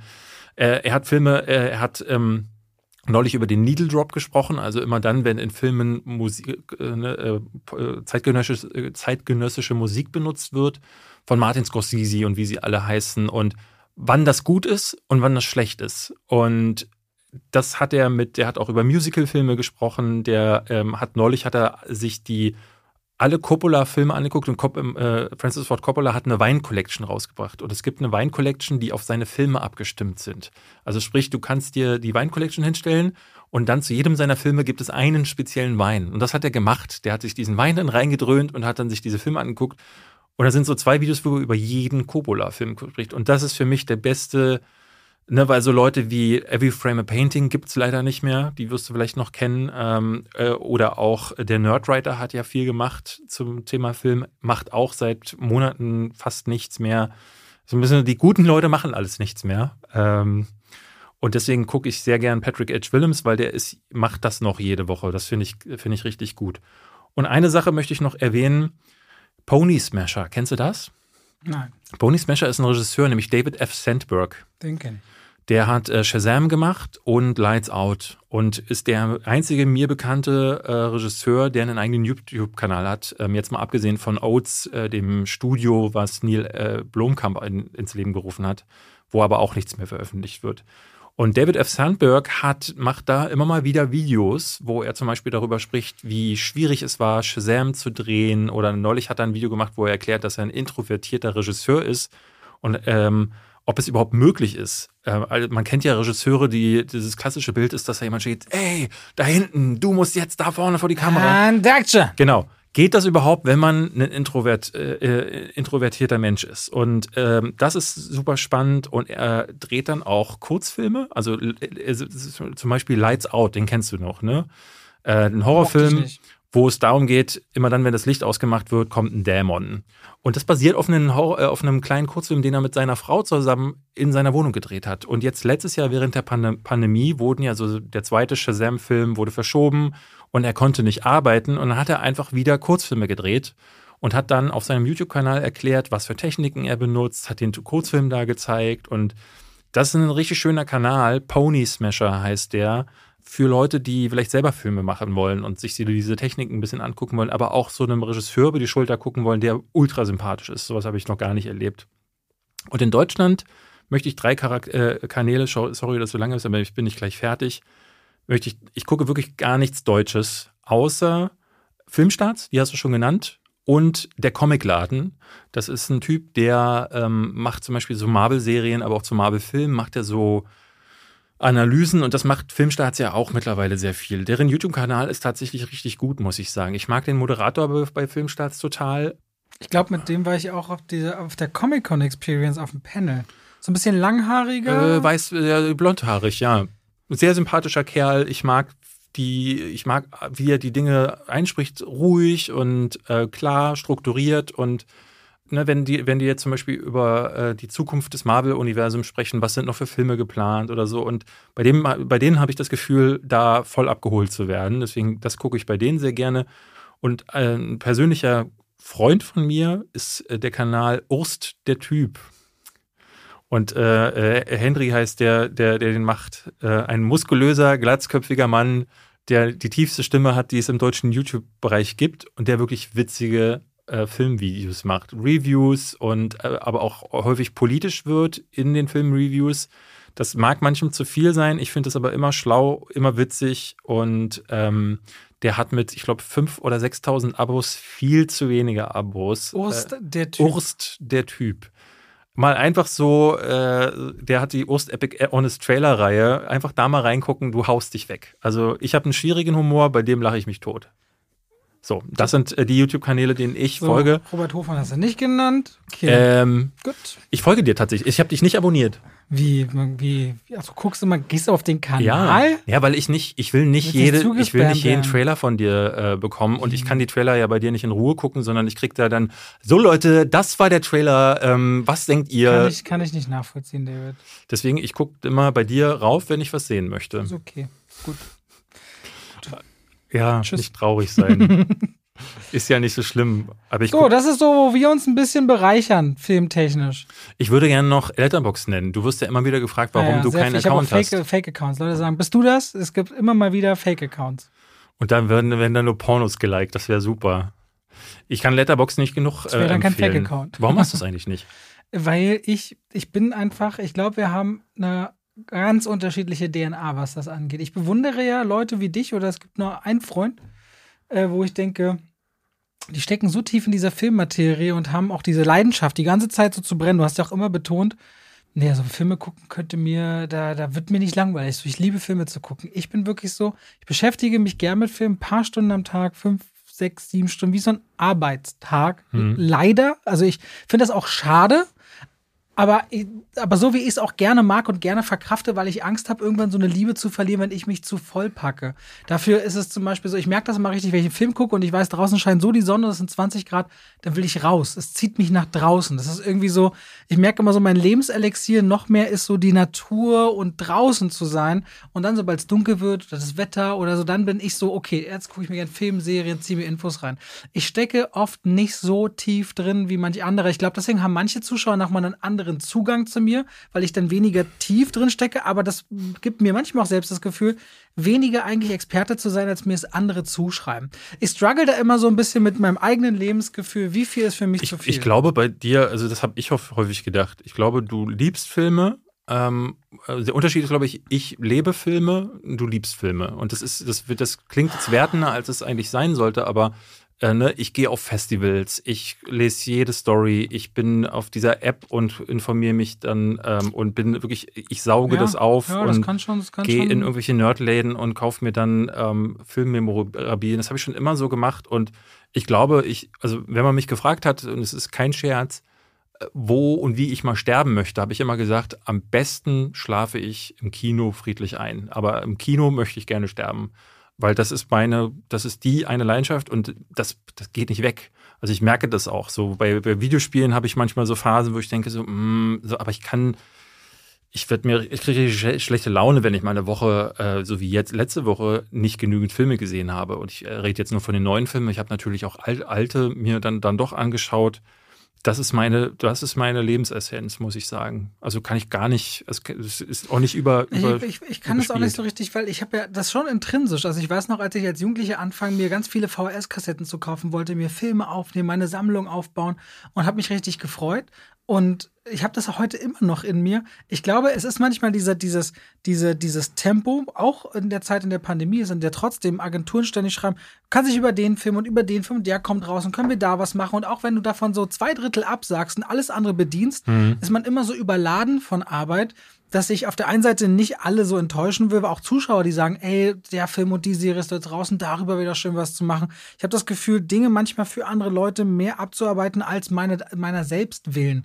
Und das ist so ein bisschen schade auf der einen Seite, Und das ist aber so ein, so ein ewiger Struggle, den ich mit mir rumtrage. Das ist vielleicht die Gefahr, wenn man, ähm, wenn man das Hobby zum Beruf macht, weil man dann nicht mehr trennen kann. Also ich meine, ich, ich hatte das. Deswegen will ich nach acht Stunden oder so meist Schluss machen, um zu sagen, nein, ich mache jetzt das nicht weiter, morgen kommt es doch sowieso wieder. Aber also ich, ich habe das ja nie verstanden, wenn du das gesagt hast, weil zu den acht Stunden, von denen du ja sprichst, klar, da ist dann E-Mails und so dabei, aber du zählst ja, glaube ich, auch Filme gucken da rein. Und bei mir wäre das zum Beispiel nie so, dass ich nach einem Film sage, boah, was ein harter Arbeitstag. Und zum Beispiel heute nach dem Dreh, wir hatten ja gesprochen, welche Filme wir besprechen, ob Sorry to Bother You oder ob wir beide Capone anschauen. Der ist jetzt auf Blu-ray raus seit, ich glaube, drei Tagen oder so. Heute werde ich Capone gucken. Ich habe mich lange auf den Film gefreut, weil ich Tom Hardy und Gangsterfilme mag. Und auf den freue ich mich einigermaßen. Aber ich weiß schon, er soll wirklich schlecht sein. Und das würde mich halt ein bisschen traurig machen. Aber der Film ist okay. Aber wenn ich dann jetzt zum Beispiel in anderen Filmen, wo ich weiß, der muss jetzt einfach besprochen werden, weil der ist relevant, der kommt raus. Und dann gibt es eben oft diese Filme, wo ich denke, da habe ich jetzt gerade einfach keine Lust drauf. Da habe ich jetzt abends keine Lust drauf. Dieses perfekte Umfeld. Und das macht mich dann manchmal traurig so. Aber mich nervt das auch manchmal bei einer Pressevorführung, wenn der Vorhang aufgeht und der Film läuft. Super. Aber dieses dahin, dann mir von Kritikern immer vorher die zehn Minuten, du machst das ja richtig, du kommst ja immer genau dann die sieben Minuten zu spät, wenn es losgeht. Hm. Aber die anderen sitzen rum und die haben alle auch mal schon so schlechte Laune. Dann kommst du aus einer Pressevorführung und sofort von Agenturen von dir eine Meinung haben. Und diese Meinung wird, wenn du mehr Reichweite hast, auch höher gewertet. Da gibt es dann sofort immer Rückfragen und du wirst als erstes mit abgegriffen. Ich finde das Ganze drumherum Aber so ermüdend. auch nicht mehr privat find, ins Kino. Ich finde nicht die Filme, weil ich ja alles gucke. Ja, naja, ich gucke, selten, also ich gehe mit meiner Schwiegermutter und Frau ab und zu einen Film zweites Mal gucken, weil ich dann sehen will, oh, wie finden die den das erste Mal zu sehen? Dann mache ich das. Aber ansonsten, weißt du doch selbst, wenn du irgendwie zwei, fünfmal die Woche im Kino, für dich ist es nicht genug. Du kannst zehnmal ins Kino gehen. Ich mag nicht zehnmal die Woche ins Kino. Ich würde gar ja, aber also jetzt, ich merke es ja jetzt, wo wir den Podcast machen und dann noch viel ne, dann über Filme reden, wie Sorry to Bother You zum Beispiel, mhm. ne? Den du dann nicht nur nicht kanntest, sondern auch ähm, also du, ich habe das bei dir häufiger schon gemerkt, dass du dann auch, du, du würdest, glaube ich, auch nicht versuchen. Also ich bin zum Beispiel letztes Jahr, Palm Springs, ähm, bestes Beispiel. Habe ich den Trailer gesehen, habe ich die, äh, habe ich von den Festivals die ersten Stimmen gehört, dachte ich, ich muss den sehen. Habe dann die Nachricht vom Fantasy Filmfest bekommen, mit denen ich ja mittlerweile äh, so halb verkumpelt bin weil ich da jedes Mal vorbeikommen darf. Hey, wir bringen den als Eröffnungsfilm. Da habe ich mich abends an die Kasse gestellt und habe den dann in einem völlig überfüllten äh, Saal geguckt. Äh, letztes Jahr war das ja ein sehr kleines, weil ich diesen Film unbedingt sehen muss. Und ich weiß, ich würde dich, du, du würdest dann sagen, na, ich gucke den dann, wenn er relevant wird, wenn er im Kino startet, weil du den dann, dann auch verarbeitest als Job. Also du trennst dann schon ganz klar. Ja, also da, ja, ich würde dir so zu 80 Prozent zustimmen. Es gibt schon die Filme auch, wo ich, also es gibt schon Vorführungen, wo ich ganz gezielt wohin gehe, weil ich es einfach viel toller finde. Also ich weiß noch, La La Land bin ich noch das zweite oder dritte Mal gerne, ich bin in das, ins, extra zur Vorführung vom Mann Gay gegangen. Das ist im Kino International ja, ja. immer Kino mit vielen homosexuellen Paaren, die gucken, weil der Humor immer super schön ist. Ich habe Whiplash in einem Wohnzimmerkino gesehen, wo quasi wirklich ein Wohnzimmer umgebaut wurde und das aus einer alten Videothek in der Boxhagener Straße in Friesheim, weil ich wusste Whiplash und Grünberger wollte, Straße da, ja? Ja, so ungefähr. Ich glaube, da um die Ecke ist das. Das ist dieses, es gibt diese Vorführungen, wo ich sage, ich will diese Filme wirklich sehen ich finde manchmal, es gibt aber nur wenige Menschen, denen ich vertraue, wenn sie mir sagen, guck dir den mal an, wo ich danach nicht sauer bin, man hat mir meine Zeit gestohlen. Und wenn ich weiß, wenn du sagst, guck dir mal Sorry to Bother You an oder, oder hier, ich suche mir selber auch hier diese, diese, diese Jesse Eisenberg-Sache. Habe ich mir selbst, wenn ich die Vorschauen schreibe, suche ich mal, oh, den will ich gucken, den will ich gucken, schreibe mir das so in meinen Upload-Kalender, das ist für meinen Kanal mal strukturiert und sage dann, okay, den will ich gerne anschauen. Also es gibt einen großen Unterschied zwischen dir und mir, aber ich bin nicht gänzlich so, dass ich sage, oh, das ist relevant, das wird jetzt gemacht. Aber das finde ich spannend, weil ähm, da haben wir noch nie drüber gesprochen, weil äh, skurrilerweise bin ich eher so, dass ich sagen würde, ich habe selten das Gefühl, dass mir Filme, die, also ich werde ja immer wieder gefragt, warum hast du den geguckt? Der wusste es doch, dass der schlecht ist. Zum Beispiel Monster Hunter neulich. Und da meine ich so, weil ich Filme liebe. Es gibt Filme, wie zum Beispiel Cats, hatte ich neulich gesagt, oder Frozen, ähm, wo ich, äh, Frozen 2, wo ich aus dem Film gehe, weil ich merke, da ist gerade, ich habe gerade generell viel zu tun und wenn dann ein Film einfach zweieinhalb Stunden Blödsinn ist, dann, ne, und ich den eh nur gucken musste, weil ich ja gar kein Interesse dran hatte, weil ich ja schon auch präferiere, Filme zu schauen, die ich gerne auch sehen möchte. Das ist eine große Bandbreite, aber es gibt Sachen, wo ich weiß, also Frozen 3 zum Beispiel würde ich mir jetzt gar nicht mehr angucken, weil das einfach Quatsch ist. Da möchte ich meine Zeit nicht verschenken. Aber ich habe das, du bist ja eigentlich derjenige, der immer sagt, also ich habe dich selten aus dem Kinofilm äh, kommen hören und sagt, boah, war das ein Scheiß. Da bin ich ja ganz anders. Ich habe ja immer eine ganz starke Meinung und du immer so, ja, war halt nicht so doll oder so. Also du, wenn, wenn du etwas richtig scheiße findest, dann sagst du, war schwierig. Schwierig ist dein Wort, wo ich dann, ich hasse den Film, das ist schwierig. So. Und deswegen hätte ich gar nicht gedacht, dass du das Gefühl hättest, dass deine Zeit verschwendet würde. Doch, sehr. Ja? Doch, okay. sehr. Ich bin nur einfach generell ein Mensch, der diplomatisch ist. Der, ja. wenn alle so wie du wären wie David, würde die Welt einfach brennen. und das ist ein Problem. und es gibt Menschen wie, guck mal, wir beide, wenn wir beide du wären, von dem, von der Art und Weise, wüsste ich nicht, ob wir den Podcast machen können. Das heißt, das liegt, das liegt, das hat aber, das soll, das soll dich nicht beleidigen, sondern damit würde ich sagen, wir hätten auch Kopfkino. Wir, es gab eine Folge Autokino, da bist du besoffen zum Dreh gekommen, musstest während des Drehs siebenmal kotzen und wir mussten anhalten. Es braucht manchmal einen diplomatischeren Gegenpart, der halt sagt, wenn was scheiße ist, um nicht die Gefühle aller Beteiligten zu verletzen. Es ist schwierig. Das ist manchmal meine Einstellung. Und jeder, der, vor allem, Du weißt ja, was ich damit meine. Wenn ich schwierig sage, weißt du, hey, du, okay, es, das Ding, das ist ja nur, ist ein anderes Code. Es sollte keine Wertung, Wertung sein, ne? Ich Aber nee, ich denke, es verletzt manchmal Leute. Es verletzt manchmal, glaube ich, auch. Ich kenne ja auch bei den Studios, wir kennen ja auch die Mitarbeiter. Das heißt nicht, man ist gekauft oder so. Aber Leute, die wirklich mit Herz an was hängen, zu sagen, das Ding ist komplett scheiße. ich mag nicht gern Leute, die ich mag ins Gesicht gucken. Ich sag, ey, du liebst ihn, es ist nicht meins. Da können wir eine Anekdote tatsächlich sogar bringen. Ähm, äh, was denn? Mit Universal. Erinnerst du dich an die Geschichte? Ähm, es war so, ähm, Robert und ich haben ein paar Jahre keinen Kontakt miteinander gehabt und in der Zwischenzeit erschien im Kino der Film äh, The Visit von ähm, M. Night Shyamalan. Ja. Und äh, ich war damals noch bei Studio 71, dem YouTube-Netzwerk. Ähm, und die hatten ein paar ihrer Influencer äh, gefragt, hey, Universal ist auf uns zugekommen mit diesem Film. Und ich dachte, hey geil, der neue Film von M. Night Shyamalan, ne? Kannte ich schon und dachte, den würde ich mir gerne ansehen, will ja sehen, ob der nach, ich glaube, sein letzter Film war, glaube ich, dieser Avatar-Film. Der, der, das, Last ich, das, das war, glaube ich, der, der, der absolute Tiefpunkt genau. in der Karriere. Und ähm, dachte so, mal sehen, was er jetzt danach gemacht hat. Und ähm, wir sind dann dahin mit einer Gruppe von Influencern, haben uns diesen Film angeguckt und dann saß so eine Person neben uns, die ich nicht zuordnen kannte. Und dann kommen wir aus dem Film und alle so, hm, ja. Diese Person hat diesen Podcast sehr gut. Äh, ja. Und äh, alle, alle so, hm, ja, Mensch. Und ich so, wie ich immer bin, boah, war das eine Grütze, so ein Müll und ich stehe heute noch dazu. Ich fand den richtig beschissen, den Film. Ich kann gar nichts mit The Visit anfangen. Ich mit dem durch ganz Deutschland getourt. Äh, das, ja, ich glaube, das wusste ich damals nicht so genau. Und hinterher habe ich dann erfahren, dass äh, der, diese Person, die ich nicht zugehören konnte, ein super hohes Tier bei Universal war, der das alles mitbekommen hat und dann wohl gesagt hatte, so mit David Hein arbeiten wir nicht die erste Zeit. Und witzigerweise haben wir dann Jahre später ja, äh, du hast mich ihm dann vorgestellt. Und da kam diese Geschichte, glaube ich, sogar auf den Tisch irgendwie. Also ähm, das war sehr, das, da, da. Aber man muss witzigerweise sagen, ihr schätzt euch beide gegenseitig. Ja, sehr, klar. Sehr, sehr. Ja, ja, Aber das ist manchmal, ich glaube, da ging es halt nicht, da ging es auch überhaupt nicht, dass dir der Film nicht gefallen hat. Ich glaube, deine Attitude stößt manchmal so sehr Leute an, die du gar nicht verletzen willst eigentlich. Ja, ja, ja. Weil eigentlich teilt ihr eine gleiche Leidenschaft, aber wenn man dann sagt, das ist die Gro vor allem, aber das muss ich auch mal ehrlich sagen, du greifst manchmal zu Superlativen, die sind einfach inflationär. Das ist schon, stimmt, du kannst nicht nach einem Film das sagen, stimmt. du kannst nicht nach, also wie oft ich von dir innerhalb von zwei Jahren zum Beispiel höre, das ist die größte Grütze, die ich je gesehen habe. Das heißt ja wirklich, jedes Mal war es eine neue tiefe Grütze, die tiefer geworden ist. Ja. Ist Schwachsinn. Es ist nicht die neueste, schlimmste Grütze, die du gesehen hast. Ja, ja, das gehört, glaube ich, ein bisschen bei mir. Ich, aber ich, ich, ja, und deswegen können nicht alle immer, so wie du sein, was Ich kann angeht. aber darauf vertrauen, glaube ich, mittlerweile, dass, also weil ähm, nicht nur habe ich ja ein paar Freunde, so wie dich, die dann einfach auch wissen, wie sie es einordnen müssen. Ich meine, ich finde es auch scheiße, immer das bei dem anderen zu belassen und zu sagen, alle anderen müssen einordnen, was ich für verbocke. So ist es gar nicht. Ich versuche mich immer natürlich auch zu verbessern. Aber man merkt es auch an den, an den Zuschauern. Ne? Also es gibt mehr als genug, die wissen, wie das gemeint ist. Und das schätze ich sehr. Also, dass viele sagen so, okay, da hat er jetzt wieder ein bisschen über die Stränge geschossen, aber eigentlich liebt der Film und eigentlich das, was er an den Punkten sagt. Ich habe neulich einen Kommentar gelesen, den fand ich sehr schön. Der meinte so, wir sind nicht immer einer Meinung. Ich glaube, der kam sogar von Marco von Regisseur.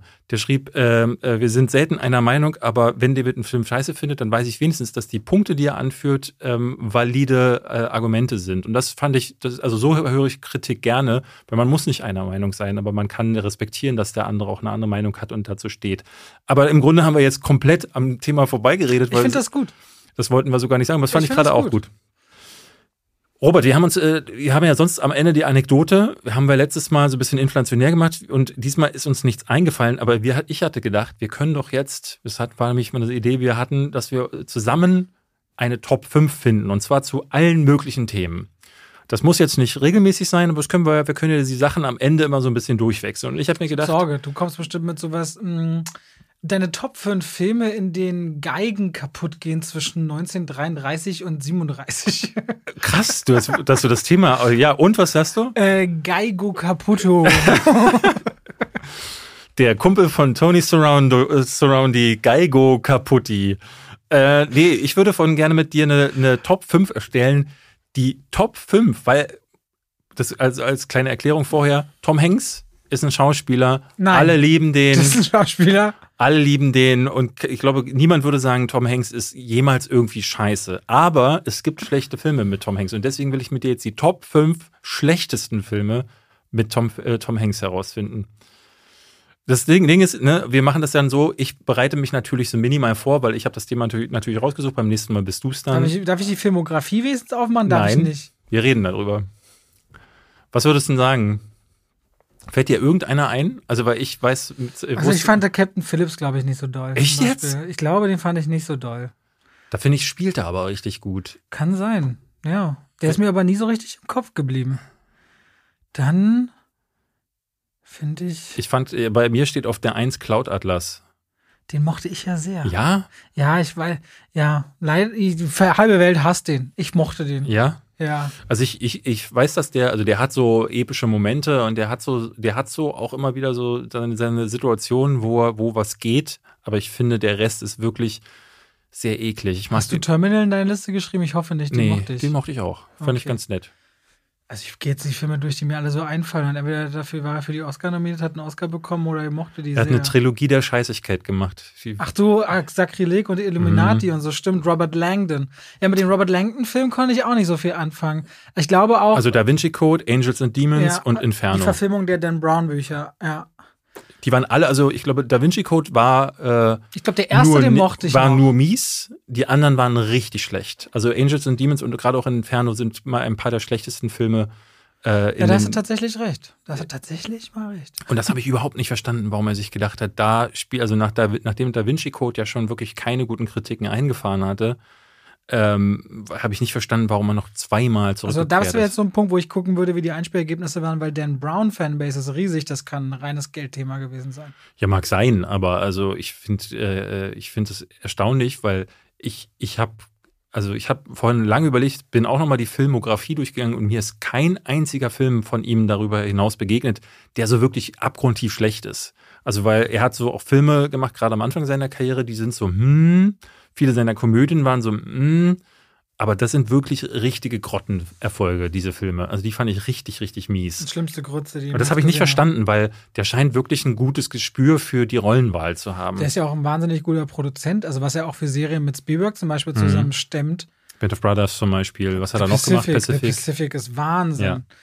Gut. Also, also, mein, also wir haben Cloud, Cloud Atlas. Du hast, du hast Cloud Atlas. Mein Platz. Du hast Robert Langdon. Da, die würde ich alle auf einen Platz machen. Ja, ich finde Captain Phillips. Captain Phillips, okay. Das ist dann. Finde ich jetzt, ja, ich fand das. Na. Machen wir, ich nehme mich mit auf. Alles na, ich klar. fand jetzt, nee, oder, oder ich fand auch, naja, Greyhound ist jetzt auch nicht so ein Knallerding, ne? Da spielt er diesen, diesen 0815, er spielt schon so diesen verantwortungsvollen Kapitän. Den habe ich nicht gesehen. Einen krassen, krassen Sound.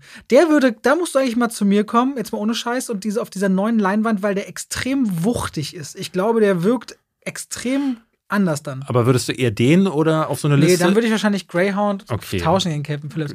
Aber ich, ich weiß, ich mochte diese ganzen Castaway und diese ganzen, ganzen Dinger. Ja, ja, der hat auch eine Phase gehabt, wo der wirklich fast nur gute Sachen. Wie fandest du der Polar Express? Den habe ich nur einmal geguckt. Ja. Und bei Weihnachtsfilmen gibt es immer so Bonuspunkte. Ja, ja, ja. Da bin ich immer so, oh nee, das ist schon das Weihnachten. Also ich habe noch zwei Filme auf meiner Liste stehen. Und zwar Fegefeuer der Eitelkeiten. Nein, nie gesehen. Ach so, okay. Ja, das ist so ein, ähm, genau das ist es tatsächlich. Also, Wirkt mehr wie ähm, eine ganze, eine große Riege aus Darstellern wie Bruce Willis ähm, und auch Tom Hanks. Ich finde, Tom Hanks ist richtig nicht gut in dem Film. Also das Richtig war nicht gut. richtig nicht gut. Ähm, das, äh, und der ist generell zu viele Stars, die verderben da den Brei. Ich fand den leider ziemlich unstet, deswegen äh, den mochte ich nicht so gern. Und einen, ein Remake, das wirst du wahrscheinlich nicht kennen, Der Verrückte mit dem Geigenkasten. Nö.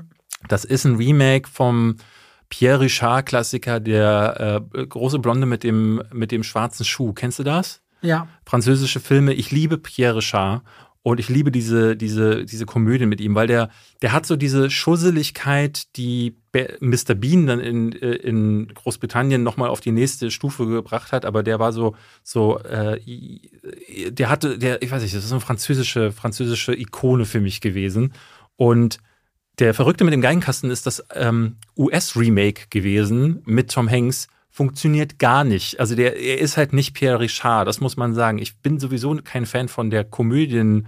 Äh, äh, von Tom Hanks. Also finde es super, dass er irgendwann ins ernstere Fach gewechselt ist, weil selbst so Sachen wie Splash oder Big, die ja zu seinen besten Mhm. Komödien gehören, oder auch äh, Schlaflos in Seattle, ist nicht meins. Also muss ich sagen, würde ich jetzt nicht auf so eine Liste machen, wäre aber, wo ich nie sagen würde, oh geil, heute Abend mal einen schönen, lustigen Abend mit Ich habe Splash. ich, ich hab jetzt mal die Filmografie aufgemacht, ehrlicherweise. okay, Ich habe nicht mal mehr gewusst, dass er in The Circle ist und der ist als zweite Hauptfigur gelistet. Der soll richtig Circle mies sein, ne? nicht- Ja, ich habe eine Social Movie Night gemacht. Ähm, die Leute durften aber abstimmen dafür und das Buch ist schon so tricky. Also er war nicht, er war schwierig. okay, also dann schreibe ich The Circle mal hier noch mit auf. The Circle. Dann lassen wir es so. Dann machen wir Greyhound, The Circle. Das ist ja auch das Problem. Das muss man dazu sagen. Das Problem mit schlechten Filmen ist, zumindest geht es mir so, ich erinnere mich nicht mehr einmal an die Darsteller dann so richtig. Also ich erinnere mich einfach nicht an die Filme. Ja, okay. Und dann nehmen wir noch den Verrückten mit dem Geigenkasten, weil äh, dann sind wir bei fünf Filmen. Also die Liste sieht folgendermaßen aus. Ohne, ohne dass wir eine To- Top-Platzierung hätten, sondern die einfach ohne Wertung. Cloud Atlas, dann alle Dan Brown-Filme auf einem Platz. Dann haben wir Greyhound, The Circle und Der Verrückte mit dem Geigenkasten. Die fünf von hier, von uns jetzt äh, patentiert schlechtesten Filme von Tom Hanks. Oh nee. Doch, jetzt hast du es gesagt, Robert. Ich weiß, bei, Nein. schlecht, bei schlechtestes, äh, aber du kannst ja nächstes Mal das nächste Thema. Ich wollte erst was mit Hunden machen oder mit, ich, Ja. eigentlich wollte ich machen Filme, wo der, Haupt, äh, der Charakter am Ende stirbt, aber dachte ich, das wird zu spoilerlastig. Aber da hätte ich eigentlich super gerne Aber was fünf zu. traurige Hundefilme können wir machen? Ja, können wir nächstes Mal Jetzt machen. gleich? Jetzt gleich, woher soll ich denn jetzt fünf? Ich kenne nicht mal einen. Ich guck Was, du kennst nicht mal einen Hundefilm? Na, die hat Hachiko. Ha Hachiko, siehst du, hast schon mal einen. Ja. Hier, äh, Mali und ich. Auch super Aber ist der traurig. Oh, ah, sehr, Ja. sehr. Aber weil am Ende was Schlimmes passiert oder weil irgendwie immer die ganze Zeit? Ist schlimm. Schlimm. Schlimm. Kennst du die tierische Reise, wo so ein Hund, eine Katze und ich glaube noch ein Hund, zwei Hunde und eine Katze sind auf äh, Bremer Stadtmusiker. genau, die werden nee, die werden aus die nee, die werden irgendwie vergessen irgendwo und dann reisen sie zurück nach Hause. Ich Nein. glaube, es heißt sogar äh, zurück nach Hause. Es gibt's auf Disney Plus zum Beispiel. Okay, überleg mir nächstes Mal was Absurdes. Eine Sache möchte ich ganz kurz sagen. Ich habe letztes Mal ja ähm, Winter Soldier und ähm, Falcon runtergemacht. Jetzt habe ich mir so gedacht, äh, guckst du die zweite Folge auch noch? Dein Disney-Abo läuft ja erst am Meins 4. ist aus. abgelaufen, deswegen konnte ich noch nicht Bei mir ist am vierten und ich muss sagen, die zweite Folge ist viel besser. Ist aber viel besser. Also jetzt auch nicht so gut, dass ich sagen würde, Hat er Geld für einen Schiffkutter gekriegt? äh, nee. okay. Aber ist deutlich besser. Also äh, plötzlich funktioniert es dann doch. Aber ich muss ich sagen, muss ich ein bisschen revidieren, was ich letztes Mal gesagt habe. Aber das können wir nächste Woche oder Gut, übernächste wir Woche hören uns nächste. Woche wieder, Leute. Mit fünf traurigen Hunde Hundefilmen. Immer dran denken, mit guten Strom, ne? Ja. Mit guten Strom schwimmen. So, macht's Gut. gut. Tschüss. Tschüss.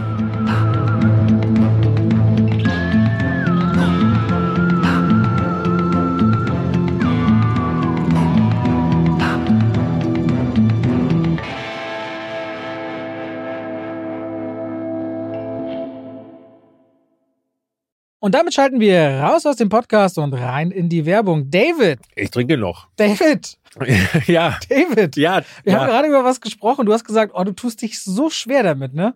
Du tust dich so schwer damit, zum Beispiel geballte Informationen einfach so hintereinander zu sagen. Mhm. Das fällt dir irgendwie schwer. Weißt du, Ja. was überhaupt nicht schwer ist? Was denn? Einen Überblick über all seine Versicherungen zu haben. Schöne Überleitung. Aber wie, wie bekomme ich diesen Überblick? Das ist super einfach. Kennst du die Clark-App? Kenne ich, ja. Ja, Clark, C-L-A-R-K. Mhm. Haben wir schon im Podcast schon manchmal drüber gesprochen. Ja. Das ist eigentlich super einfach. Du kannst da innerhalb von wenigen Minuten einen Überblick über all deine wichtigen Versicherungen haben. Und das Schöne ist daran, auch wenn du mal was ändern musst oder was geändert werden soll, das kann alles Clark für dich machen. Denn die haben Versicherungsexperten, die durch tausende Tarife durchscannen können, welche Versicherung für deinen Lebensstil genau die richtige ist. Also David ist ja so einer, der, wenn ein Fahrrad, wenn er mal fährt, vielleicht auch mal umfällt, da braucht man eine andere Versicherung als jemand, der nur viel zu Hause auf der Couch sitzt beispielsweise. Und Clark kann das alles für dich möglich machen. Da kannst du deine Versicherung auch hochladen, da können die geprüft und gecheckt werden. Ist es genau für dich das Passende? Wichtig ist immer zu wissen, dass man dann sein Versicherungsmandat auch überträgt auf Clark. Das ist in der Versicherungswelt so gang und gäbe, nichts, was die jetzt erfunden haben. Das heißt, dein bisheriger Versicherungsvertreter, wenn es jetzt eine Unfall- oder eine Haftpflicht oder eine Krankenkassenversicherung, also eine Gesundheitsversicherung ist, dann ist natürlich klar, das Mandat wird übertragen auf Clark, aber kann man auch jederzeit wieder kündigen und ist natürlich kostenlos. Und wenn ihr jetzt Clark ausprobiert, ihr findet natürlich alle wichtigen Infos und Links in den Show Notes, dann kriegt ihr sogar einen Shopping-Gutschein im Wert von 30 Euro, wenn ihr zwei von euren bestehenden Versicherungen hinzufügt. Pechschwafel 54, also Pechschwafel 54 als Ziffern. Das hintereinander und dann ist dieser Gutschein euer, insofern ihr natürlich zwei Versicherungen eintragt.